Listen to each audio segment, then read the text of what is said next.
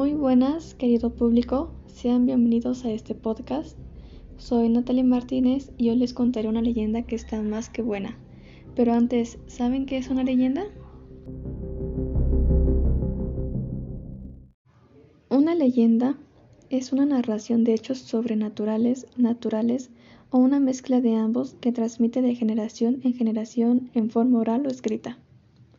Ahora sabiendo esto, empecemos. Existe una leyenda tan interesante que vale la pena contarla. Se ha hablado mucho de ella y se han escrito diversas versiones. Estoy hablando de la famosa Casa de los Tubos. Era la época de los setentas, cuando un hombre y su hija llegaron a Monterrey, Nuevo León. Nadie los conocía, ni se sabía por qué llegaron ahí, pero se creía que solo se tenían el uno al otro y que probablemente habían llegado para vivir en un lugar tranquilo. Un dato importante de esta historia es que la hija desafortunadamente no tenía movilidad en las piernas, por lo que dependía de una silla de ruedas y gente que la ayudara en diferentes actividades cotidianas. Su padre fue quien comenzó la construcción, con el único objetivo de que su hija tuviera un lugar cómodo para trasladarse de un lugar a otro sin dificultad. Cuando comenzaron los trabajadores para la construcción de la vivienda, se diseñó de forma tubular y con rampas en el interior. Pasaron los meses y todo marchaba bien, a menos eso parecía.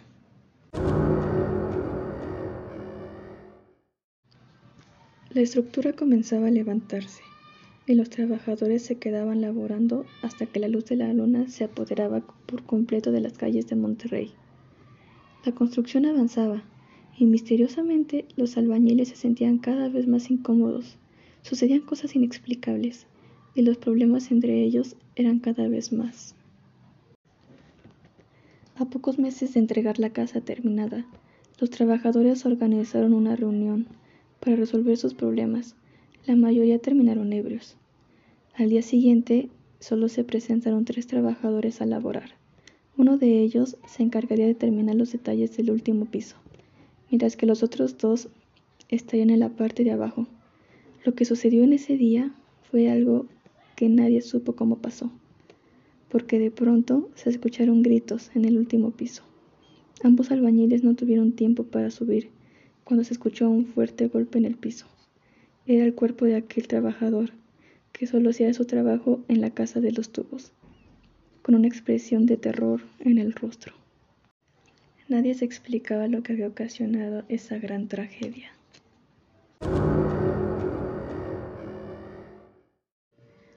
No pasó mucho tiempo para que desafortunadamente la muerte volviera de nuevo.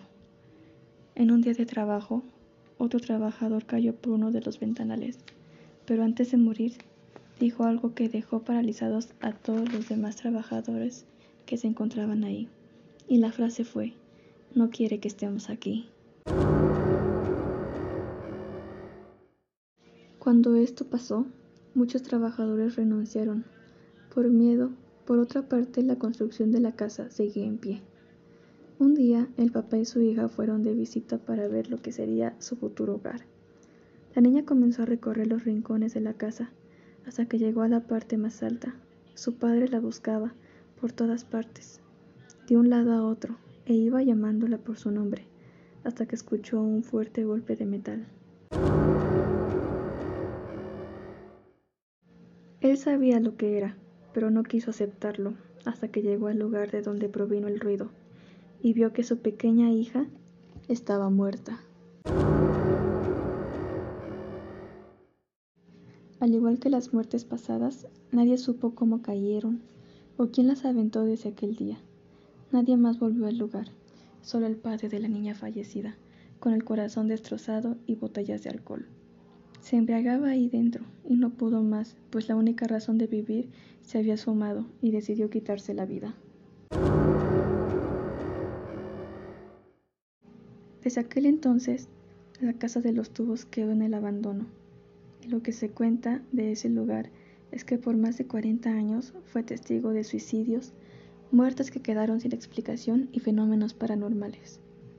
En 2016 la construcción fue demolida y así la Casa de los Tubos pasó a ser una de las leyendas mexicanas más conocidas del país.